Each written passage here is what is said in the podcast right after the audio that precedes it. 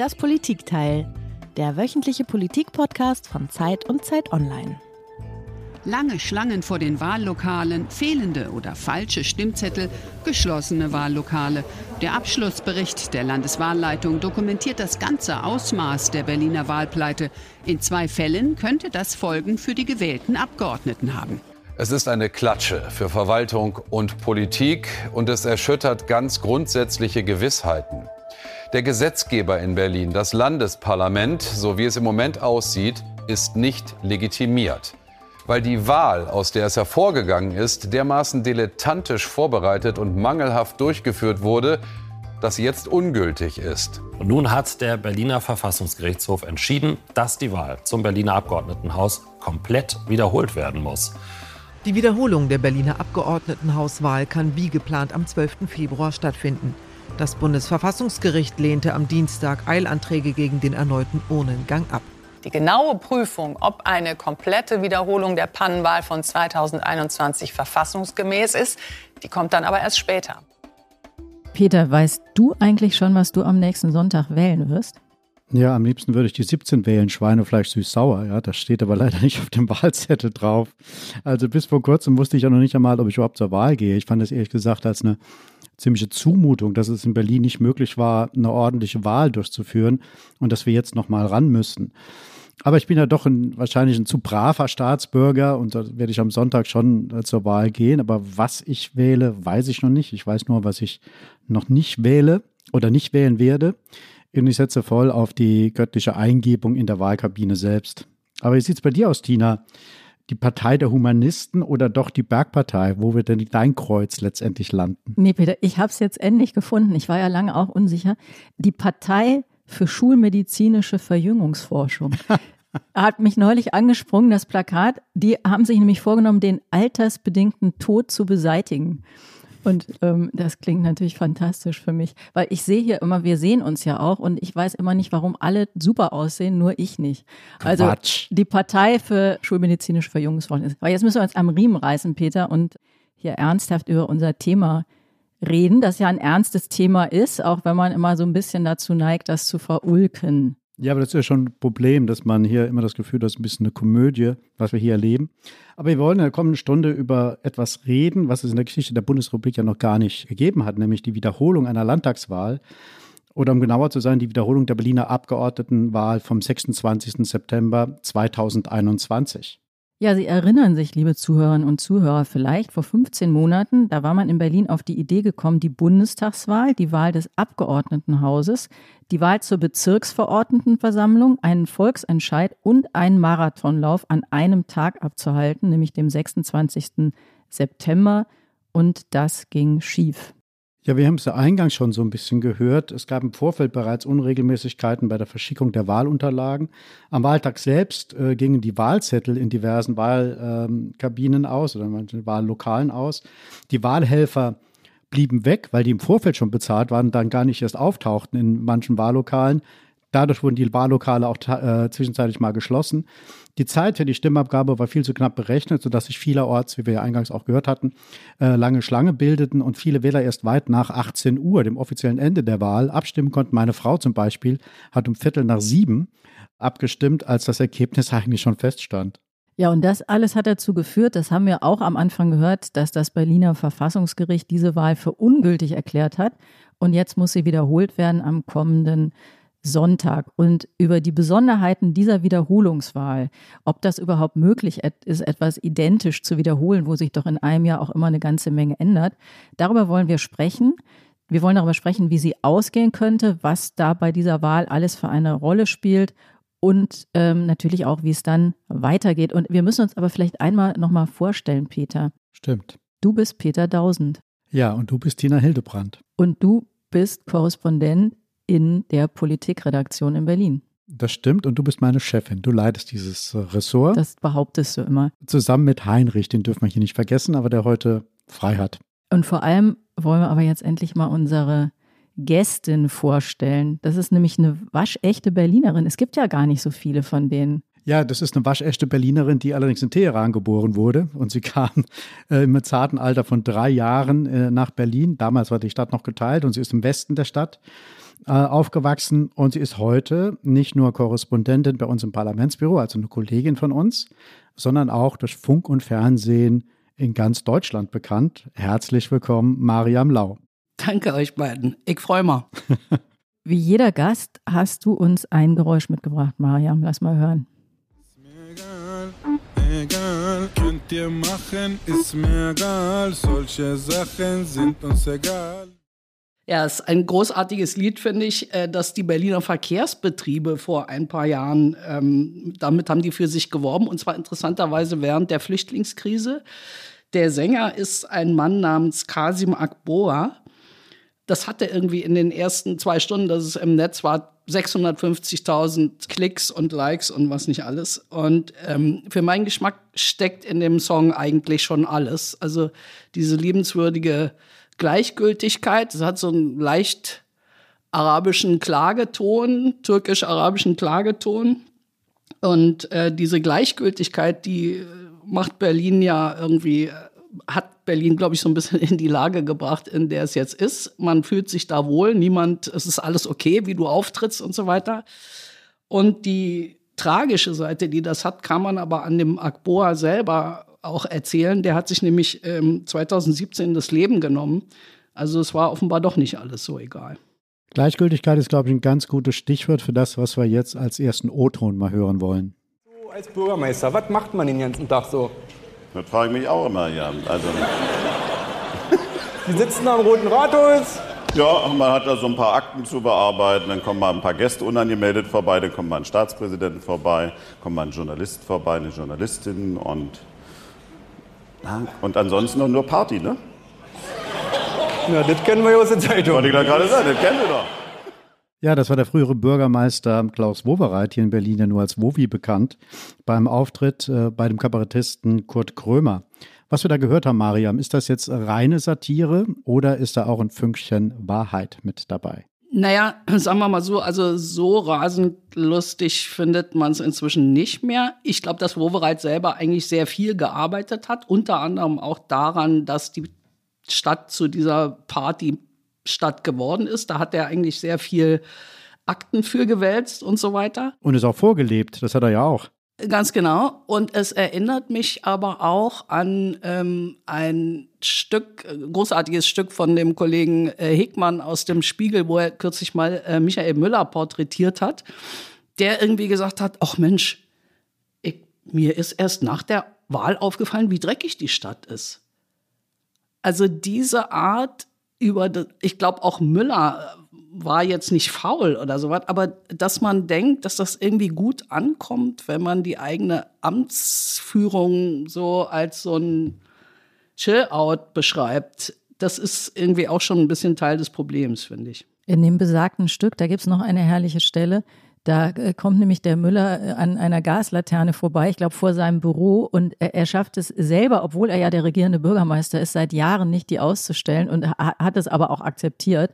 Das ist, glaube ich, auch so typisch berlinerisch. Ne? Ist, Dinge nehmen irgendwie eigenartige Verläufe, klappen nicht oder so, aber ja. man kann nichts machen oder man glaubt, ja. man kann nichts machen. Man glaubt, man kann nichts machen. Genau, inzwischen ist die Laterne aus.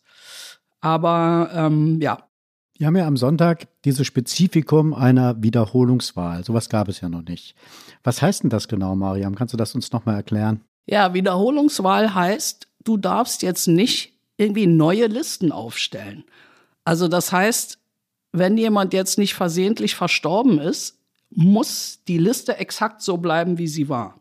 Also man muss genau an dem Platz antreten, wo man vor 16 Monaten angetreten ist. Aber in so einem Jahr passiert doch viel. Also ich weiß, ein Kandidat, äh, Lute hieß der, glaube ich, von den Freien Wählern, der wohnt gar nicht mehr in Berlin. Das heißt, der darf jetzt gar nicht teilnehmen. Genau. Und es gibt auch zum Beispiel auch Leute, die jetzt wählen können, weil sie zum Beispiel 18 geworden sind, genau. die das beim ja. letzten Mal nicht konnten. Das heißt, eigentlich ist doch so eine identische Wiederholung gar nicht möglich. Das ist richtig. Und es gibt auch äh, lauter groteske Vorgänge, dass eine Frau zum Beispiel im Bezirk Mitte die hat mittlerweile die Partei ähm, gewechselt. Die war äh, früher bei den Grünen, ist jetzt zur Linken gegangen und ist da sogar Fraktionsgeschäftsführerin geworden. Wer also jetzt in Mitte die Grünen wählt, wählt faktisch die Linken. Also sie steht wieder auf dieser Liste. Ganz genau. Genau. Ganz genau. Und steht das irgendwie dabei? Nee, das steht. Nö, hm. nö, das kannst du wissen oder Nicht. du hast Pech gehabt. Okay.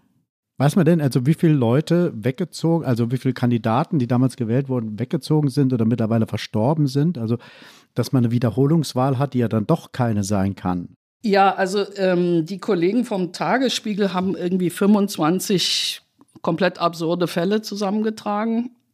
Das kommt einem jetzt nicht so viel vor, aber für eine Wahl, bei der ja eigentlich alles sitzen muss, ist es schon. Aber also das kostet uns jetzt 40 Millionen der Spaß. Und es gibt 43.000 Wahlhelfer. Das waren beim letzten Mal sehr viel weniger. Diesmal bekommen sie nachher 240 Euro, weil das letzte Mal offenbar wirklich sehr oft vorgekommen ist, dass man dankend das Geld genommen hat und ist dann in die nächste Kneipe verschwunden und so. Also, das soll jetzt mal klappen. Mariam, eine der größten äh, Fragen, die im Moment immer heftig hin und her verhandelt werden, ist ja eigentlich genau die, wir haben am Anfang so ein bisschen drüber gescherzt, ob das überhaupt stimmt. Also Berlin, du schreibst das in einem Text jetzt für die Zeit, gilt weiterhin als Failed State. Das könnte aber ja selber wieder so ein Klischee sein, was sich verselbstständigt hat. Und darüber wird eben auch gestritten. Es gibt jetzt auch viele, die weisen darauf hin, dass auch viel klappt. Du warst ja jetzt ganz viel unterwegs in diesem Wahlkampf, hast mit ganz vielen Leuten gesprochen. Was ist denn dein Bild, dein Berlin-Bild, das du da so zusammengesetzt hast aus den vielen Begegnungen?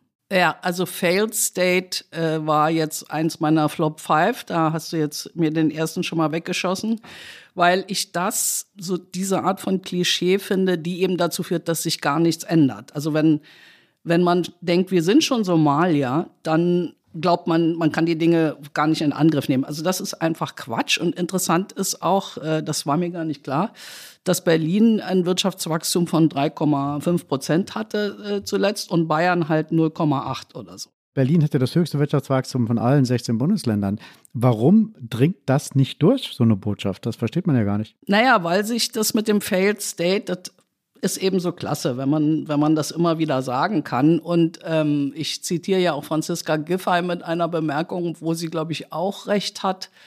Äh, alle lästern über die Stadt, aber alle wollen hierher und wehe, es gibt keine Karten mehr für die Fashion Week oder so. Also die Stadt hat ist eine perfekte Projektionsfläche für alles, was du sagen willst. Wenn du Kulturkritiker bist, findest du hier echt Material, aber wenn du ein Optimist bist, findest du an jeder Ecke auch gute Daten. Also was natürlich nach wie vor stimmt, ist, dass von 1000 Berlinern äh, sind irgendwie, ist jeder fünfte lebt von Transferleistungen. Das ist so. Also es gibt viel Armut in der Stadt. Es gibt sowas, was ich eine echte Bildungsmisere äh, nennen würde. Das alles gibt es. Ähm, es gibt eine gewisse, finde ich, so mh, hm, da kommen wir ja vielleicht noch drauf, wirtschaftsfeindliche Haltung. Also es gibt viele Leute, die gar nicht unbedingt das instinktive Interesse daran haben, dass es brummt. Also ich erinnere mal daran, dass Google irgendwie ähm, hier mal eine Niederlassung eröffnen wollte und dagegen gab es solche bitteren Proteste, dass sie das Projekt aufgesteckt haben. Aber die Daten sind, wie gesagt, gemischt. Also was Giffey hervorhebt, oft, ähm, da hat sie, glaube ich, auch nicht ganz unrecht. Und Lederer hat das auch im Gespräch mit mir nochmal betont, dass sowohl die Flüchtlingskrise, also die neue jetzt mit 300.000 Ukrainern, die plötzlich auf der Treppe standen, als auch ähm, die Energiekrise, da waren die Berliner schneller und effizienter als anderswo. Die Frage, die sich dann nur aufdrängt, ist, äh, ja, okay, Berlin kann Krise, aber kann es eben auch normal. Hm. Wie hast du denn die Stimmung wahrgenommen jetzt? Also du warst ja jetzt viel unterwegs. Sind die Berliner eigentlich äh, genervt von dieser Neuwahl? Sind die genervt von ihrer Stadt? Oder was hast du so für einen Eindruck? Ja, ja, also äh, da, dass du nimmst so ein bisschen mein Fazit äh, vorweg, aber also ich habe das Gefühl, dass es mit diesem ist mir egal das ist jetzt so ein bisschen vorbei. Ich, ich habe noch nie einen Wahlkampf erlebt, in dem sowas wie eine Verwaltungsreform ein echter Wahlkampf-Hit ist. Also jeder muss sich dazu äußern. Jeder, der hier kandidiert, muss sich dazu äußern, wie willst du das mit dieser Verwaltung in den Griff kriegen? Und die Leute haben die Nase voll und wollen dass sich jetzt was ändert. Und das finde ich ein super positives Zeichen. Also wahrscheinlich werde ich von der Wahlbeteiligung widerlegt werden, von der alle damit rechnen, mhm. dass sie sehr niedrig ist und so. Aber mein Gefühl ist, die Leute haben genug, aber nicht auf so eine total, also manchmal schlägt dieses Gefühl ja so in Hass auf die Politik um oder so. Man ist genervt, aber jetzt nicht so komplett abgewandt ist mein Gefühl. Aber ich, man muss sagen, ich habe jetzt hauptsächlich auch mit Politikern geredet und nicht mit sogenannten Menschen. Das hat Carlotta ja dankenswerterweise gemacht. Und bei den Politikern fand ich, die sind halt echt müde, dass sie jetzt noch mal durch das Ganze durch müssen und noch mal einen frischen Eindruck machen und und die haben auch äh, also praktisch jeden Tag drei Treffen gehabt, wo sie von der Handelskammer und was weiß ich äh, zu fünft eingeladen wurden. Das heißt, die Giffey sagte zu mir, ich kann das, was der Wegner sagt, kann ich schon mitspielen. Also ich, ich könnte praktisch wie bei Heinrich Böll nicht nur zur Weihnachtszeit, ich könnte das ganze Stück selber aufführen und so. Sag nochmal, weil wir ja von vielen Nicht-Berlinerinnen und Berlinern auch gehört werden. Der Wegner, das ist der CDU-Spitzenkandidat. Ganz genau, ja. Sorry, der gerne genau, regieren möchte demnächst. Ja, Genau. Ja, aber nicht nur die Politiker sind müde, sondern auch manche Wähler. So mein Eindruck, zumindest wenn wir hier bei uns in der Redaktion, das sind ja auch alles Wahlberechtigte. Wenn man sich hier so umhört, dann hört man keinen Satz so oft wie den, ich weiß noch gar nicht, was ich wählen soll. Ist das denn etwas, äh, du sagst, du hast zwar nicht so viel äh, jetzt mit den, mit den Bürgern gesprochen, mehr mit den Politikern, aber ist das nach deiner Einschätzung etwas, ich meine, du bist ja auch nicht zum ersten Mal in Berlin bei einer Wahl beteiligt hier, ist das etwas, was man öfters hört, also was es da früher auch schon gab, oder ist das jetzt spezifisch auf diese Wahl bezogen? Ich finde es jetzt speziell, also wirklich sehr, sehr häufig und das liegt, glaube ich, daran, dass mein Eindruck ist, diese Stadt, oder was heißt mein Eindruck, äh, die, die Wahlforscher sagen ja, Berlin ist eine strukturell linke Stadt. Also du findest hier leicht irgendwelche linken Mehrheiten. Und weil jetzt aber die Unzufriedenheit so groß ist, müssen die Leute irgendwie, guckst du dich nach einer Alternative um. Und die Berliner CDU nun gerade erscheint halt sehr wenigen als diese Alternative. Also auch die, die bereit sind, im Prinzip mal CDU zu wählen, gucken sich die Berliner CDU an, die einfach seit der Bankenkrise äh, 2001, äh, äh, Banken- und Immobilienkrise, hier, um, um es mal unhöflich zu sagen, in Faschist geraten ist und jetzt auch nicht den allerersten Sturm aufs Eis bringt, was übrigens alle, für alle Parteien gilt. Das ist ganz interessant, dass man in der Hauptstadt denkt, ach ja, zweite Garde tut's irgendwie auch. Also es fällt den Leuten schwer, CDU zu wählen. Wenn die jetzt hier einen Kandidaten hätten wie früher mal Weizsäcker oder es war im Gespräch Jens Spahn. Friedrich Merz hat versucht, Jens Spahn äh, hier der Partei, wie soll ich mal sagen, überzuhelfen. Einfach einen eloquenteren, großstädtischeren äh, Mann. Das hat Wegner erfolgreich ausgebremst, weil er sagt, ich habe die Partei hier geeint. Das stimmt, muss man sagen. Das lasse ich mir jetzt hier nicht wegnehmen ist ja spannend mit dem Spahn. Hätte der Spahn, der hätte das gemacht, meinst du? Der hätte das gemacht. Der mhm. hätte das sehr gerne gemacht. Das ist äh, die, das ist aus einer Runde von Charité-Chefärzten, da ist die Idee entstanden. Also die wollten eigentlich Grütters und Grütters hat gesagt, mir folgt die Partei nicht, das machen die nicht. Monika Grütters, nochmal kurz für alle. Monika Grütters, genau. die frühere Kulturstaatsministerin, das machen die nicht, aber wir wir fragen mal den Jens. Und da hat der Jens gesagt, ich mache das, aber nur, wenn Wegner mich öffentlich drum bittet. Und Wegner hätte auch Parteivorsitzender bleiben können und so weiter. Hat das abgelehnt und damit war es tot. Und meinst du, das ist eine vertane Chance? Meinst du, der Spahn hätte hier die Berliner elektrisiert? Also die Vorbehalte gegen Spahn sind ja auch groß. Ne? Die Sache mit der Villa im Grunewald wird jetzt in vielen Bezirken hier nicht so ziehen. Aber die Partei hätte jedenfalls irgendwie jemanden gehabt, der in Gesprächsrunden, sagen wir mal, also äh, anders dasteht, als es Kai Wegner tut. Das erinnert ja doch sehr an einen früheren Fall. Man erinnert sich noch daran, die CDU hat ja auch mal überlegt, Wolfgang Schäuble hier bei einer äh, Abgeordnetenhauswahl als Spitzenkandidat zu nominieren. Frau Merkel wollte das damals äh, durchsetzen. Aber da hat auch die CDU sich quergestellt und hat dann einen gewissen Frank Steffels als Spitzenkandidaten nominiert. Der hatte damals das Label, oder so wurde er von der CDU gelabelt, als der Kennedy von der Spree. Von sich und er selbst, war dann, ja. ja. Er war dann eher der Nixon von der Spree. Also ist die CDU strukturell provinziell äh, hier in Berlin?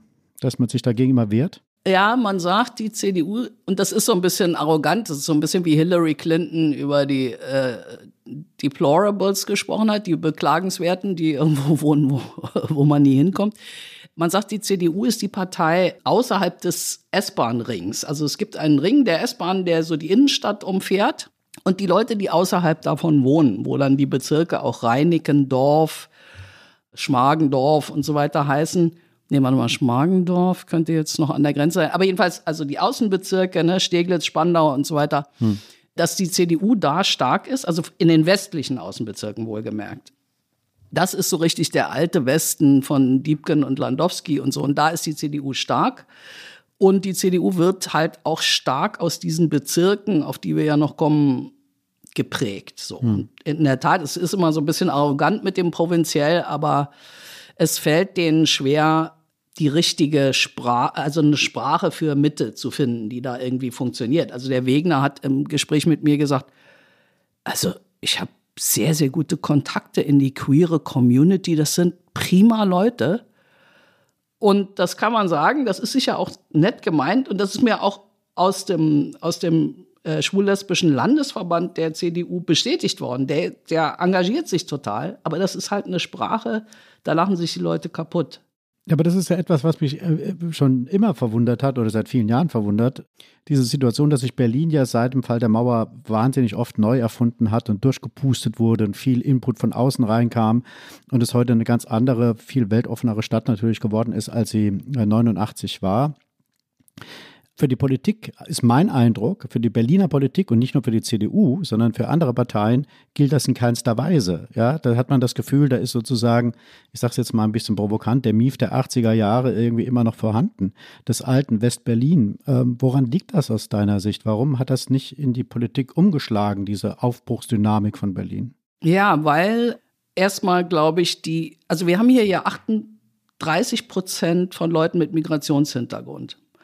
Und das hat sich zum Beispiel in den Parteien noch nicht wirklich niedergeschlagen so. Stattdessen werden die Parteien sehr stark aus den Bezirken dominiert. Und in diesen Bezirken können die Parteien ihre Leute unterbringen. Und die sitzen dann da sehr lange auch an Posten, wo man eigentlich denkt, es wäre super, wenn hier jemand ein bisschen was von der Sache verstehen würde. Er hat aber nur einfach das richtige Parteibuch. Ich klinge jetzt so ein bisschen politikverächtlich, aber wir kommen vielleicht auch noch drauf. Dieses Problem mit den Bezirken, mit der Macht der Bezirke und der Struktur der Bezirke ist absolut essentiell für das, was wir hier erleben. Lass uns da nachher nochmal drauf kommen. Ich fand es spannend, was du gesagt hast, dass Berlin strukturell links ist. Vielleicht kannst du noch mal ein bisschen erzählen, woran merkt man das eigentlich? Meinst du damit kulturell links? Macht sich das an bestimmten Themen fest? Ja, also ich meine, einerseits sieht, sieht man es ja an, den schieren, an der schieren Wahlarithmetik, den, den Umfragen und so weiter. Welche Parteien können hier eigentlich immer irgendwie auf eine Mehrheit rechnen? Aber es ist eben auch, äh, wenn du ein bisschen zurückgehst in der Geschichte, West-Berlin war die Stadt, da sind Leute aus dem Bund aus Westdeutschland hingegangen, wenn sie den Wehrdienst verweigern wollten. Das war hier einfach die Stadt, in der konntest du dich verwirklichen. Die wurde immer subventioniert. Auch in Ostberlin war das so. Die Hauptstadt, man war, solange der Kalte Krieg war, wollte man mit der Hauptstadt irgendwie glänzen. Also dieses, das läuft schon irgendwie und irgendjemand sorgt schon dafür. Das ist ein sehr starkes Element. Und ich finde aber auch, wenn du durch die Stadt gehst, zum Beispiel Checkpoint Charlie. Da werden ja lustige Hüte von Volkspolizisten oder äh, sowjetische Anstecknadeln und so weiter werden da verkauft, als wäre das nicht eine grauenhafte Diktatur gewesen. Also ich frage mich immer, wie Leute das finden, die in Hohenschönhausen im Stasi-Knast eingesessen haben, wie die das finden dass äh, so Paraphernalia lustig, lustig verkauft werden. Und als ich zu dem Lederer hingegangen bin, vom Alexanderplatz geht man ähm, so, weiß ich nicht, zehn Minuten zur. Sag noch mal kurz Lederer. Klaus Lederer, der Spitzenkandidat der Linken, der sitzt im Karl-Liebknecht-Haus und der Weg dorthin, da geht man an der Volksbühne vorbei, Rosa-Luxemburg-Platz.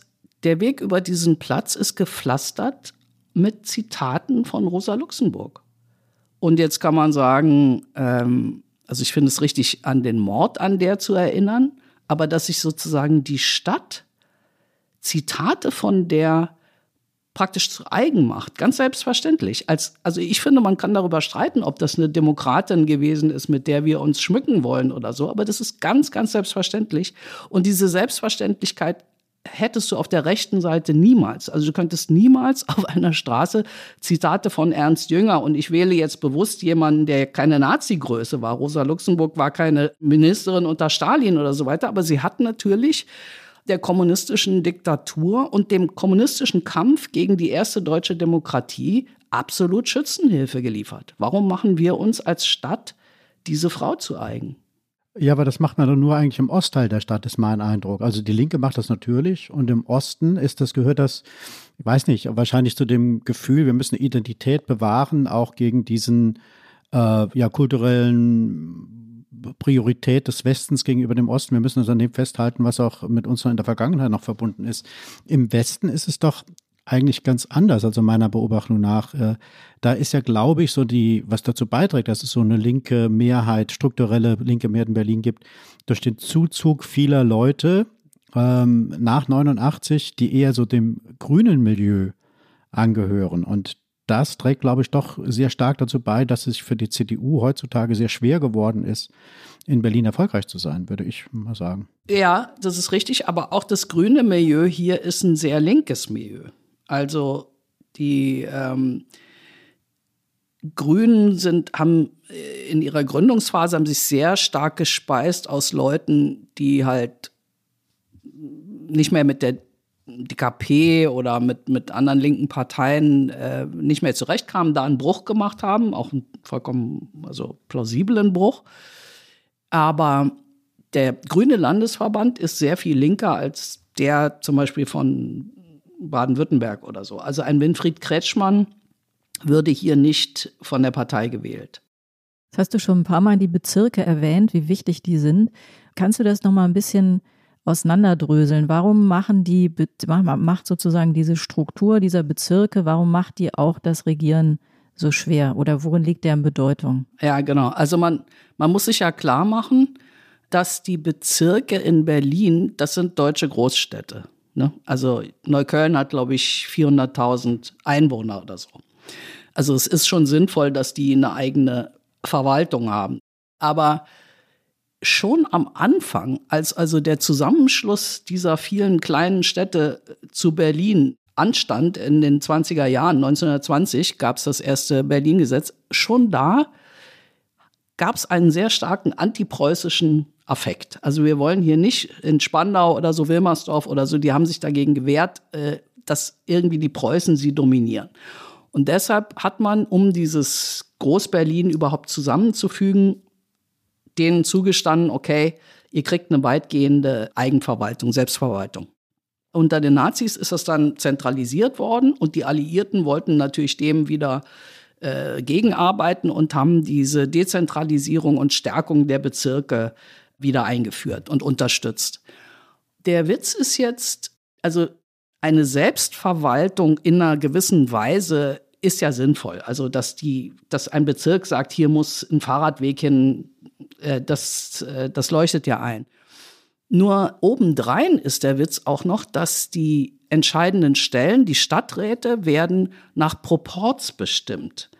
Also nicht nach Mehrheiten, das sogenannte politische Bezirksamt wäre das, ne? also wer die Mehrheit hat, regiert, sondern jede Partei nach, je nach ihrem Schlüsselanteil an äh, Wählerstimmen stellt da einen Stadtrat. Das heißt, äh, die Opposition ist immer auch an der Regierung beteiligt. Und dass die dann kein Interesse daran haben, dem Senat zum Erfolg zu verhelfen oder auch nur dem Stadtrat nächste Tür, das ist ja klar. Und wenn du dir dann noch vor Augen hältst, dass du für eine Sanierung einer Schultoilette vier Behörden konsultieren musst, die dann vier verschiedenen Parteien angehören, dann weißt du, warum vieles so lange dauert.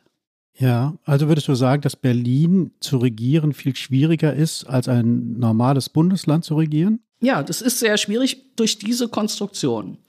Und der Witz ist jetzt, dass am Dienstag, als wir gedruckt wurden, hat der Senat äh, erstmalig seit wirklich äh, praktisch 20 Jahren oder so sich auf Eckpunkte einer gewissen Reformen verständigt. Also wenn zum Beispiel ein Schritt hin zu ähm, einem politischen Bezirksamt, mehr Fachaufsicht durch den Senat, aber eben auch mehr Eigenständigkeit für die Bezirke in anderen Bereichen und dass einfach klarer ist, wer ist eigentlich verdammt nochmal für was zuständig.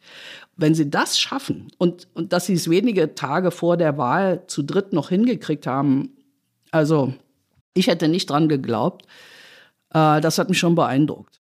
Du meinst zu dritt jetzt den Senat, also oder, oder die Regierung? Wie meinst du mit zu die, dritt? Die drei Regierungsparteien, genau, SPD, Grüne und ähm, Linke, haben das letzten Dienstag noch zusammen beschlossen. Und wenn ich noch eine Sache kurz sagen darf, das letzte Mal, dass das möglich war, eine größere Reform vorzunehmen, war, als die CDU hier satte Mehrheiten hatte. Und da haben die die 23 Bezirke zu 12 zusammengelegt. Und da hat mir eine erzählt, die dabei war, dass das so war, dass die Befürworter auf der Versammlung aufstehen mussten, damit man die Verräter sieht und fotografieren kann. Herr Wowereit, lassen Sie uns noch ein bisschen politisch werden. Oh. Äh, Sie haben gesagt, äh, der Spruch von Ihnen, Berlin ist arm, aber sexy. Mhm. Haben Sie da eigentlich Schlag im Nacken für gekriegt von irgendeiner Seite aus oder so? Das kann ja nicht sein. In Berlin kriegt man nie Schläge im Nacken von irgendeiner Seite. Nein. Ja, das war nochmal der äh, frühere ähm, sogenannte WOWI regierende Bürgermeister Klaus Wowereit, den wir nochmal gehört haben. Und ähm, das, was er da so lustig sagt, man kriegt nie Schläge in den Nacken, das ähm, könnte man auch übersetzen mit, es muss nie einer Verantwortung übernehmen. Es gibt einen BER, der äh, irgendwie ewig gedauert hat, bis er fertig geworden ist. Und es gibt ja jetzt diese Wahl, darum sprechen wir ja darüber, die wiederholt werden muss. Hat denn dafür eigentlich mal jemand Verantwortung über, übernommen? Nee. Nein, also das praktisch erste Wort, was Franziska Giffey dazu gesagt hat, war, ich war noch nicht in charge. Ich hatte keine Verantwortung. Und der Mann, der Verantwortung hatte, nämlich Andreas Geisel, der war damals Innensenator, der wäre zuständig gewesen und der, die Landeswahlleiterin. Äh, und der Andreas Geisel hat gesagt, äh, was nützt es denn, wenn ich jetzt zurücktreten würde? Und Giffey habe ich auch noch mal danach gefragt. Dann zählt sie halt die sieben äh, Katastrophen auf, die Peter vorhin schon erwähnt hat. Mich erinnert vieles in Berlin. Ich weiß nicht, wer das so alles von unseren Hörern mitgekriegt hat. Es ist ja im Dezember, Mitte Dezember, ist ja ein riesiges Aquarium explodiert mit ähm, 1,5 Millionen Litern. Also jetzt, ich lache jetzt, aber 1,5 Millionen Liter Wasser, unfasslich schöne äh, Zierfische, ich sage nur äh, Nemo, äh, Clownfische und so weiter, äh, Silberflossen und wie sie alle heißen, haben sich praktisch vor die Gedächtniskirche ergossen. Da hatte, konnte jetzt die Politik nichts dafür. Aber ich finde, das hatte, war so eine Art von Katastrophe, wie letzten Sommer auch diese unglaublichen Explosionen im Grunewald, wo tagelang niemand das löschen konnte und der Boden war 700 Grad heiß und so. Also diese Verantwortungs wie gesagt, das waren beides jetzt Dinge, da kann die Politik so unmittelbar nichts dafür, aber man hat eben das Gefühl, das kann sehr leicht auch mal in eine Katastrophe abrutschen. Jetzt ist zum Beispiel die U2 seit für Monate und seit Monaten zum Teil nicht, also eine ganz zentrale äh, U-Bahn-Linie, nicht mehr befahrbar und äh, muss äh, Ersatzverkehr, weil der Boden sich abgesenkt hat. Es gibt Bauarbeiten am Alexanderplatz und ich kann mir einfach nicht vorstellen, dass man das bei sorgfältiger Planung nicht hätte vermeiden können. Da fahren Hunderttausende von Leuten täglich mit dieser Linie. Und also, dass jetzt die Bahn auch so schlapp macht an so vielen Stellen, das war halt sowas, da konnte man sich immer noch so einigermaßen drauf verlassen. Das ist auch sowas, was die Leute wahnsinnig ärgert. Das hört man sehr, sehr viel. Das ist ja irgendwie so ein bisschen zwiespältige Botschaft. Man ist regierende Bürgermeisterin. Franziska Giffey lichtet sich ja jetzt auch so ab. Auf den Plakaten steht unsere Regierende, weil sie es kann und so. Und sie ist da immer seriös bei der Arbeit zu sehen. Und gleichzeitig ist sie irgendwie nicht zuständig. Fällt ihr das, hast du den Eindruck, das fällt ihr auf die Füße? Oder hat sie einen Amtsbonus? Also ist der Amtsbonus größer oder, oder deckt er das ab? Also ihre persönlichen Werte sind gut. Ich habe erst eine Umfrage gesehen, wo der äh, Kai Wegner mal vorne lag, weil sie eben den Eindruck macht von jemandem, der anpackt. Sie hat diese 16 Jahre Neukölln auf dem Buckel und so, man traut der schon vieles zu. Aber es kommt halt, wenn man sie kritisch konfrontiert, dann kann sie auch sehr pampig und ähm, halt nicht zuständig sein und sagt dann, wir haben hier in Berlin das Schlimmste und das Tollste und dann, dann vernebelt sich alles und so. Und meine Angst ist so ein bisschen, also die, bei der SPD ist es ja immer so, wenn es einen Missstand gibt, dann ist die Losung immer mehr Personal und mehr Geld. Und ein 29-Euro-Ticket für alle und Kita frei für alle und diese Gießkannen. Also man, so, das, ähm, das ist so ein Problem, da kann die da ist die Giffey in meinen Augen halt auch ja, stark in so sozialdemokratischen Denkweisen verhaftet und so. Ich will nur noch einmal letztendlich so zugespitzt nachfragen zu dem, was du vorhin auch über die, jetzt in Verbindung mit Giffey auch äh, gesagt hast, über das kulturelle Linkssein von Berlin. Ist denn die Stadt in Teilen unregierbar? So wird sie ja oftmals dargestellt. Also ist Berlin in Teilen unregierbar, weil sie strukturell links ist? Also sagen wir mal so, als Linker würde ich mal sagen, hast du ja eine gewisse natürliche Skepsis gegenüber Hierarchien. Du bist tendenziell anti-autoritär. Also ich kann mir keine andere deutsche Stadt vorstellen, in der du eine Mehrheit für Enteignungen findest. Ich wüsste wirklich keine, könnt ihr euch eine Großstadt vorstellen, was weiß ich, also ich glaube nicht mal in Köln oder hm. ganz bestimmt nicht in Hamburg, sicherlich nicht in München. Also Berlin ist die einzige Stadt, wo du sowas hinkriegst und also was ich immer schlagend finde, ist, wir haben ja einen Mangel, uns fehlen 300.000 Wohnungen mindestens in Berlin. Es gibt aber gleichzeitig dieses riesige Tempelhofer Feld, früher äh, der Flughafen. Das ist eine Größe von, ich glaube, 450 Fußballfeldern, die einfach mal unbebaut bleiben, weil man da chillen und Radfahren und so weiter. Und das ist für mich typisch Berlin. Es darf nicht gebaut werden dort. Im Gegenteil, aber man redet über Enteignung. Und das finde ich, das ist halt, das ist so ein bisschen für mich typisch Berliner Gemütslage. Die Ereignisse der Silvesternacht haben viele Menschen erschüttert. Besonders schlimm waren die Krawallen in der Hauptstadt, wo jetzt die Forderungen an die Politik lauter werden. Das ist auch wieder typisch Berlin. Berlin findet doch sowas ständig statt, auch am 1. Mai bei, bei den Veranstaltungen. Berlin ist einfach nicht richtig sicher. Wir sprechen hier über Leute, die eigentlich in Deutschland nichts zu suchen haben, die wir hier seit längerer Zeit dulden, die wir nicht zurückschieben, die wir nicht abschieben und bei denen wir uns dann darüber wundern, dass es hier solche Exzesse gibt. Es ist ja nicht der erste Vorfall dieser Art und es ist auch nicht der erste Vorfall dieser Art in Berlin. Dann muss man sagen, bei denen, über die wir da sprechen, da hilft jetzt nicht der 13. Integrationskurs, sondern da hilft nur noch der Staatsanwalt und das muss schnell gehen. Ja, wir haben ja jetzt ähm, einiges gehört zur Silvesternacht, Stimmen unter anderem von äh, Herrn Söder, dem bayerischen Ministerpräsidenten und von CDU-Chef Merz, die das natürlich ausgeschlachtet haben. Hier die Krawalle, die es vor allen Dingen in Neukölln gab. Ist das denn etwas, Mariam, was jetzt zweieinhalb Monate danach ähm, nee, anderthalb Monate danach, Entschuldigung, den Wahlkampf noch prägt oder ist das nicht mehr entscheidend für die Leute, für das, was jetzt am Sonntag ansteht? Doch, also es prägt den Wahlkampf, aber auf total interessante Weise. Also in den Tagen danach und ich würde mal so sagen, zwei Wochen danach, saß den Leuten echt der Schreck in den Gliedern und auch die Wut. Also ich habe einen türkischen Imbissbudenbesitzer auf dem Cottbusser Damm getroffen und den gefragt, Mensch und so, äh, was, was waren denn das für Leute? Haben Sie die erkannt? Hat er zu mir gesagt, ich kann Ihnen ganz genau sagen, was das für Leute waren. Das sind Leute, die sind hinten rausgekommen, ein bisschen komisch angeguckt. Was meint er denn? Das sind Leute, die sind durch Analverkehr entstanden. So, also da war wirklich Wut und, und Ärger und Hass in der Stadt.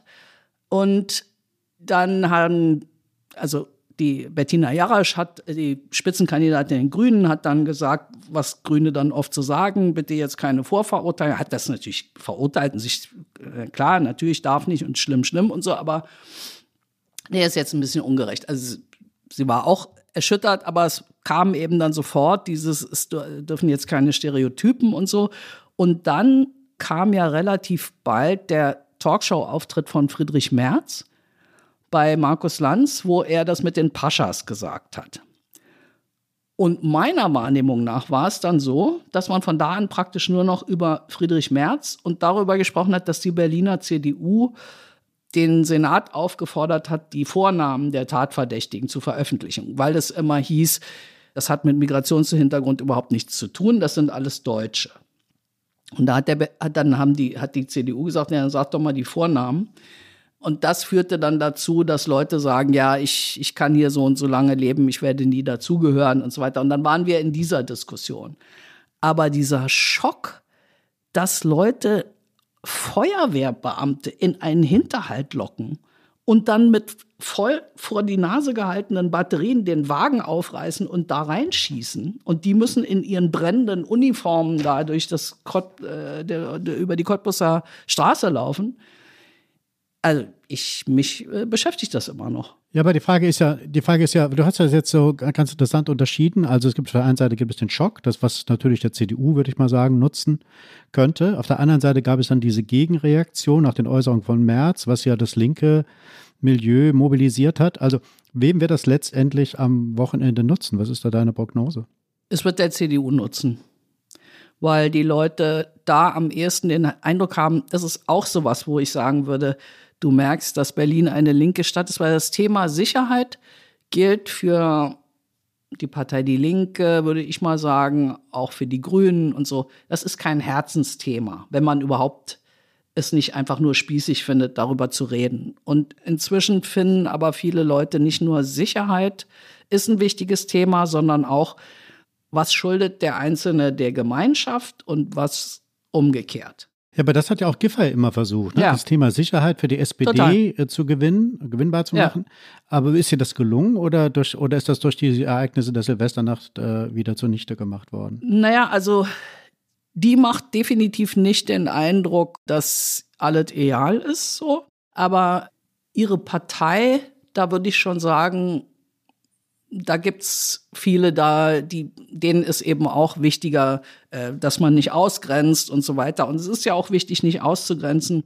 Der CDU fällt es eben schwer. Der, der Wegner schafft sich das jetzt so langsam drauf zu sagen, das sind unsere Jungs. Also das ist ein, ein Punkt, den die Bettina Jarasch, finde ich, zu Recht macht. Leute, seid euch darüber im Klaren, dass Migrationshintergrund in dieser Stadt einfach das Normale ist. 50 Prozent der Jugendlichen haben einen Migrationshintergrund. Also das sind unsere Jungs. Das ist die Idee, die werden wir jetzt irgendwie los und der Staatsanwalt macht das schon und so. Das, das, ist, äh, das ist halt Quatsch.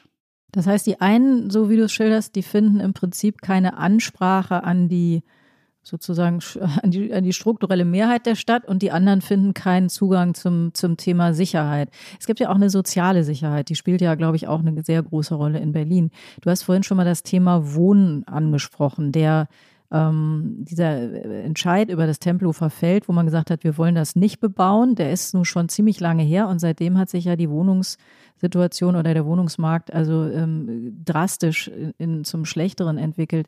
Das ist vermutlich auch eins der Themen, die eine größere Rolle spielen, oder? Was, was sind dir sonst noch für Themen begegnet, wo du sagst, die werden die Wahl entscheiden? Total. Also Mieten, Mietenpolitik ist ganz zentral. Erreicht man das irgendwie, dass die Mieten nicht explodieren? Und ich finde immer sehr interessant, dass es bei der Linken zum Beispiel aktive Bekämpfung von Gentrifizierung gibt. Dabei jeder, der durch Neukölln geht, muss feststellen, dass dem Bezirk das gut getan hat, die Gentrifizierung. Aber er hat eben auch dazu geführt, dass die Mieten explodiert sind und sich viele Leute das Leben in Neukölln nicht mehr leisten können und so. Also Mieten sind ein ganz zentrales Thema.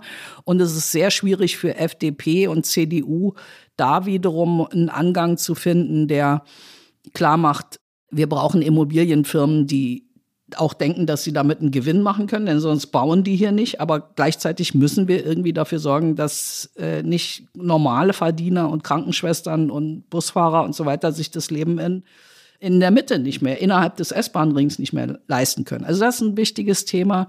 Die Schulen sind ein wichtiges Thema. Und zwar vor allen Dingen der Schulbau. Es fehlen halt total viele Schulen. Wie gesagt, 300.000 Ukrainer mit sehr, sehr vielen Kindern die Schulen platzen aus allen Nähten und es dauert aber Jahre, Jahre, Jahre, bis, bis Schulen genehmigt, gebaut und so weiter, bis das dann auch wirklich gemacht ist. Es fehlt wie überall ja an Fachkräften und so.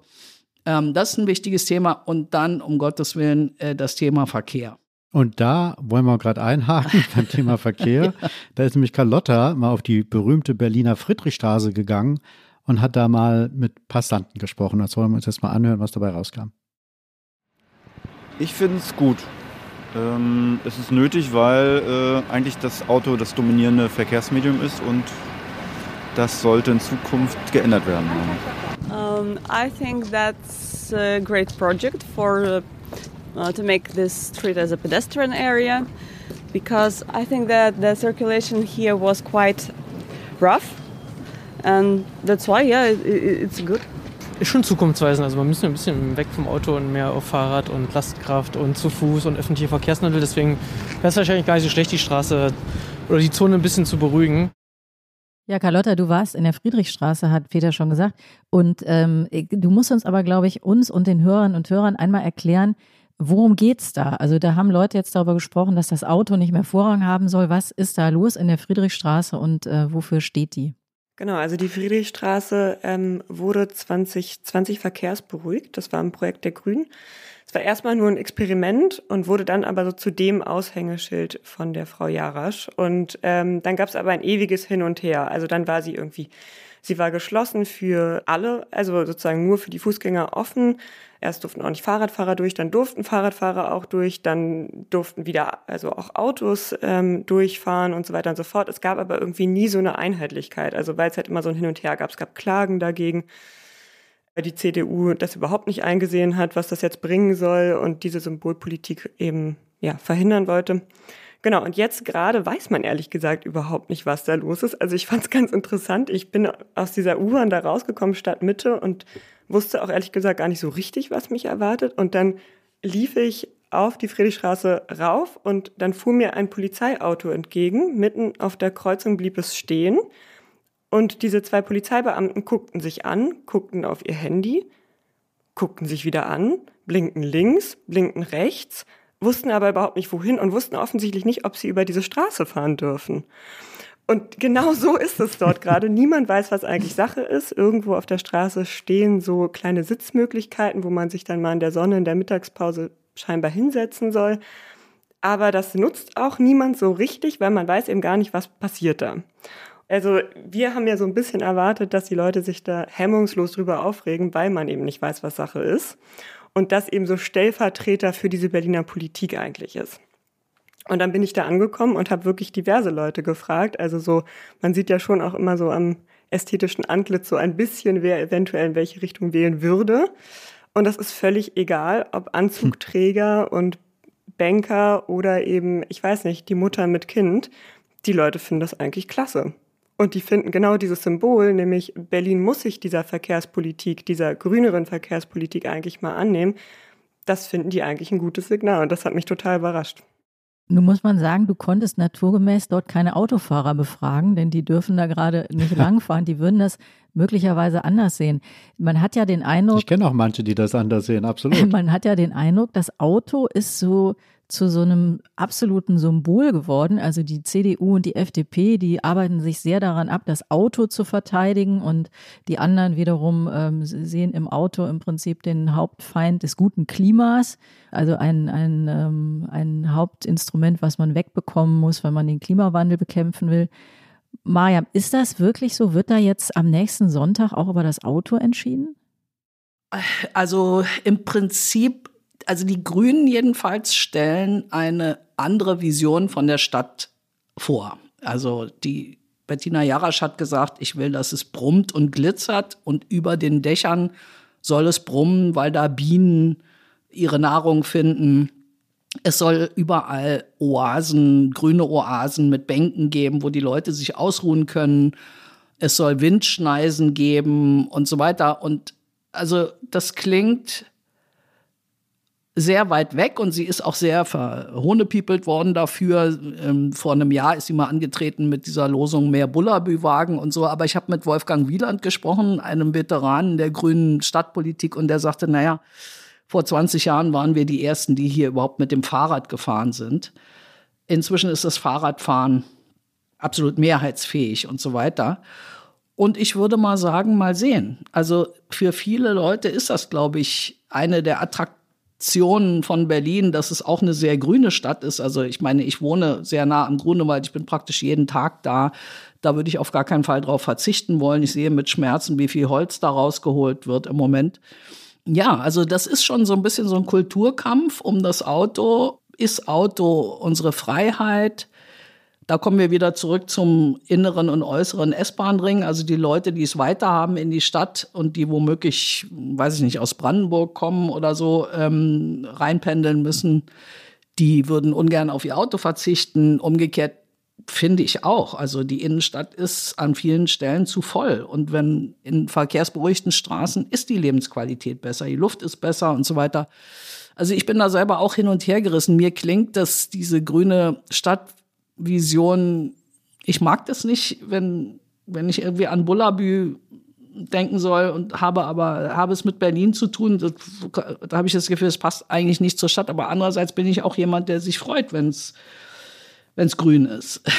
Ja, wobei mir fällt da der ähm, Spruch von Gauck ein, wir träumen vom Paradies und warten auf in Nordrhein-Westfalen. Mhm. Man hat ja immer so ein bisschen den Verdacht, also eine, eine ähm, fahrradfreundliche grüne Stadt wäre toll, aber das, was man dann bekommt, ist eben die Friedrichstraße. Und Carlotta hat es halt gesagt, da ist es so wie manchmal ein bisschen in Berlin, da werden dann irgendwelche Spanpressmöbel hingestellt und man hat so das Gefühl, wir hatten eine Idee, aber damit war es dann auch genug. Ja.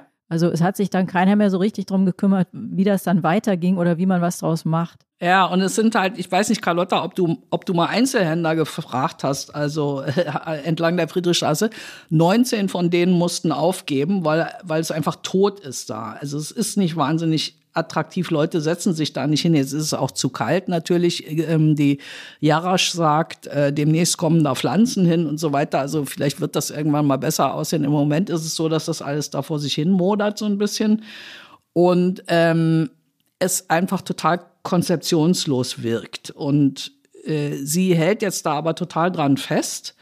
Und das wirkt halt ähm, wie so eine gewisse Halsstarrigkeit und so. Und äh, das wird ihr, glaube ich, nicht sehr viel nützen. Aber wie, wie, gesagt, also es gibt viele Leute, die wollen, dass die Stadt grüner wird. Ja, und ähm, da werden wir mal sehen. Ja, aber ich glaube, ich glaube, sie geht ein ziemliches Risiko, mhm. also sich sozusagen äh, die Autofahrer zum Feind zu machen, zugespitzt formuliert. Vor allen Dingen werden das die ihre Kontrahenten ja so darstellen, das tun sie auch im Wahlkampf, dass das eine Anti-Auto-Partei ist, das ist vielleicht auch übertrieben. Aber wir wollen mal auf die aktuellen Umfragen noch vielleicht mal kurz eingehen. Das ist ja ganz interessant, wie ich finde, weil die CDU hält ja da ihren Vorsprung, also wobei die Umfragen auch ziemlich unterschiedlich sind. Der Vorsprung ist mal drei Prozentpunkte, mal ist er sechs oder sieben. Das schwankt da ziemlich. Äh, wir hatten ja in den letzten Landtagswahlen und auch bei der Bundestagswahl ja einen Trend, dass auf den letzten Metern immer die Stimmen zu der Person gehen, die das höchste Ansehen genießt oder den, den höchsten Beliebtheitswert hat. Das ist in Berlin ganz eindeutig, wenn man den Umfragen Glauben schenken darf, ähm, Franziska Giffey.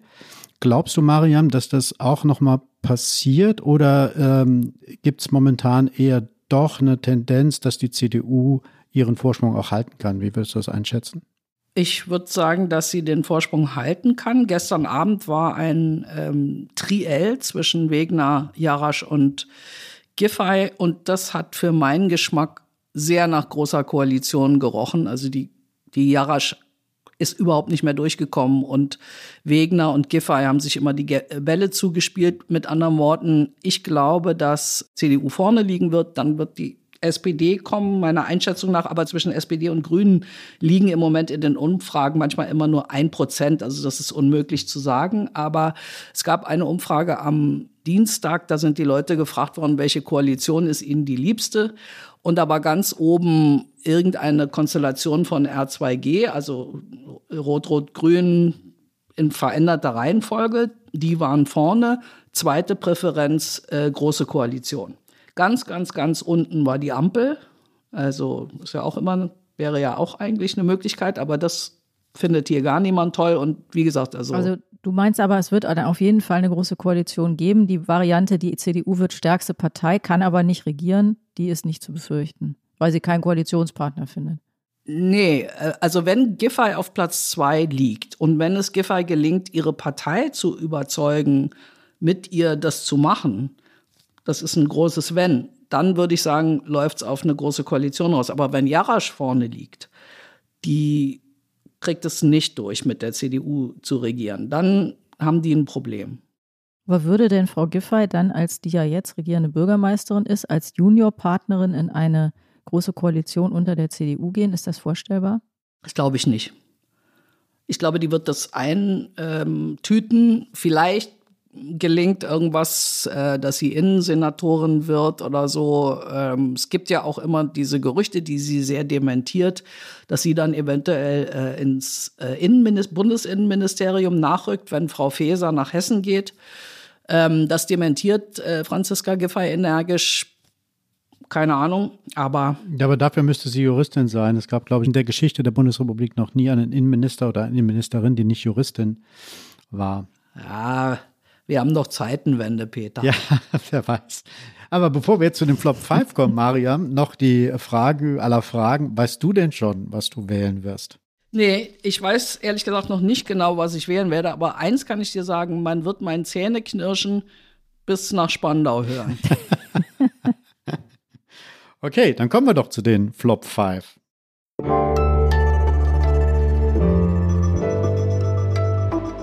Die Flop 5. Ja, meine Flop 5, genau. Also als erstes, äh, da hatten wir ja schon drüber gesprochen, Failed State. Es ist ja total interessant, dass das Berlin-Bashing, das ist ururalt. Also ähm, es gibt von Goethe gibt es irgendwie von Schopenhauer Verachtung für Berlin und so weiter. Von Adenauer ist ja überliefert, dass wenn er nach Berlin fuhr, dass er dann immer beim, nach dem Überqueren der Elbe den Vorhang zugezogen hätte, damit er die asiatische Steppe nicht sehen muss. Also äh, ähm, das ist ein Genre, mit dem sich Leute irgendwie ihr Mütchen kühlen und so. Und das, ähm, das nervt mich, weil es so ein bisschen heißt, Failed State, wir sind Somalia, dann brauchen wir auch gar nichts weiter zu machen. Mein zweiter Flop ist Babylon. Also Berlin als Babylon, als verruchte Kokainisten, also 20er Jahre, hm. Berlin, Kokainisten, äh, alles fährt zur Hölle, Juhu und so weiter, das hasse ich. Äh, da führt ja eine direkte Linie von dort zu Christiane F. Da geht, geht das praktisch immer weiter.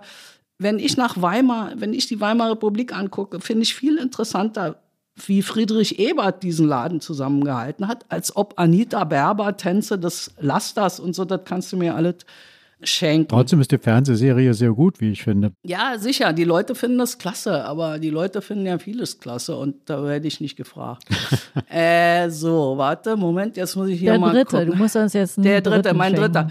So, Berlin ist auf Sand gebaut. Hier hat nie irgendwas geklappt. Das hat ein sehr geschätzter Kollege von mir neulich ähm, bei uns geschrieben. Also auf Sand gebaut stimmt, aber ein bisschen, Das oder? stimmt. Ja. Auf Sand gebaut Der stimmt. Boden ist sehr sandig hier. geologisch, aber äh, hier hat nie irgendwas geklappt. Da fällt mir ein Spruch von dem britischen konservativen Theodore Dalrymple, ein Pseudonym, ein, der mal gesagt hat, wenn du einen Linken auf einen Missstand ansprichst, dann sagt er immer als erstes, das ist nicht so, dann das war schon immer so und als drittes, it's good for you. Ja, also das ist für mich eine Ausrede, die jetzt nicht mehr zählt. Flop 4. Genau, arm aber sexy hatten wir schon. Nee, hatten wir noch Ähm, nicht. Noch nicht so richtig. Naja, wir hatten den Spruch, aber wir wussten noch nicht, Ja. dass es ein Flop ist für dich. Warum ist es ein ja, Flop? genau. Ja, weil es halt diese, es ist eine, eine Entschuldigung. Es ist nicht toll, dass die Stadt arm ist. Und arm und sexy passt für mich überhaupt. Es ist nicht sexy, arm zu sein. Und es ist auch nicht sexy, dass Sachen nicht klappen. Und die verlorene Wahl ist nicht lustig. Und dass Wowereit nicht mit letzter Sicherheit zu sagen wusste, wann der Zweite Weltkrieg zu Ende war, das war auch nicht lustig. Es ist einfach nicht lustig. Mein was war es jetzt? Wo sind wir? Der fünfte fehlt noch, der letzte. fünfte. Einen hast du noch. Einen habe ich noch. Ja, äh, da ist mir aufgefallen, ein Plakat der Jusos, da steht, Rechtswählen ist so 1933. Hm. Das lasse ich mal jetzt einfach so da stehen. Wobei die Rechtswellen wahrscheinlich CDU mit einfließen, mit So. einschließen. So, alles, was Hm. rechts von der SPD ist, ist 1933. Und da finde ich, da haben wir ein Problem. Bist du sicher, dass die nicht dann das Rechtere von der CDU meinten? Nö, ich bin der Meinung, so wie die jetzt zum Beispiel über Friedrich Merz äh, zum Teil reden, ist das genauso gemeint. Okay, dann wollen wir zum Schluss, Mariam, äh, wollen wir ja, haben wir uns ja vorgenommen, immer was Positives in die Zukunft auszusenden. Also was macht uns allen Hoffnung, dass Berlin die tolle Stadt wird, auch politisch toll regiert wird, wie wir uns das alle wünschen? Ja, also ich bin gar nicht so hoffnungslos. Ich bin eigentlich ganz zuversichtlich, dass sich die Stadt um das mal mit so einem, in so einem Psychojargon zu sagen, selber mehr wertschätzt. Und dazu möchte ich ein Gedicht vortragen, ein Berliner Gedicht, in dem das meiner Ansicht nach, also das zu sich selbst kommen, äh, sehr gut dargestellt wird. Das heißt, ich sitze da und esse Klops, auf einmal Klops, ich kicke staune, wunder mir, auf einmal ist auf die Tür. Ich gehe raus und kicke, und wer steht draußen? Icke. Großartig, Mariam. Das ist äh, also ein perfekter Abschluss. Jetzt äh, sogar das Politikteil mit Gedicht. Das war es nämlich wieder, das Politikteil, der politische Podcast von Zeit und Zeit Online. Diesmal nicht nur aus Berlin, sondern auch über Berlin. Und ähm, wenn Sie uns schreiben wollen, können Sie uns wie immer erreichen, liebe Hörerinnen und Hörer, unter daspolitikteil.zeit.de. Schreiben Sie uns gerne Vorschläge für Themen, für Gäste. Machen Sie sich Luft, wenn Sie sich geärgert haben. Oder sagen Sie auch was Nettes. Gerne. Tja, und nächste Woche gibt es natürlich eine neue Folge von Das Politikteil. Moderieren werden das, äh, wenn ich jetzt richtig informiert bin, Ideana und Heinrich. Uns bleibt zum Schluss äh, natürlich noch uns zu bedanken bei den Pool Artists, bei Katja, Pia und Ole von Zeit Online. An Carlotta für ihre Umfrage und die Töne, die sie äh, gesammelt hat für uns. Und natürlich bedanken wir uns besonders bei unserer Urberlinerin aus Teheran, bei Mariam Lau. Vielen Dank, dass du da warst. Hat Spaß gemacht, danke. Mariam Icke-Lau. dann bis ein andermal. Bis dann. Tschüss. Tschüss.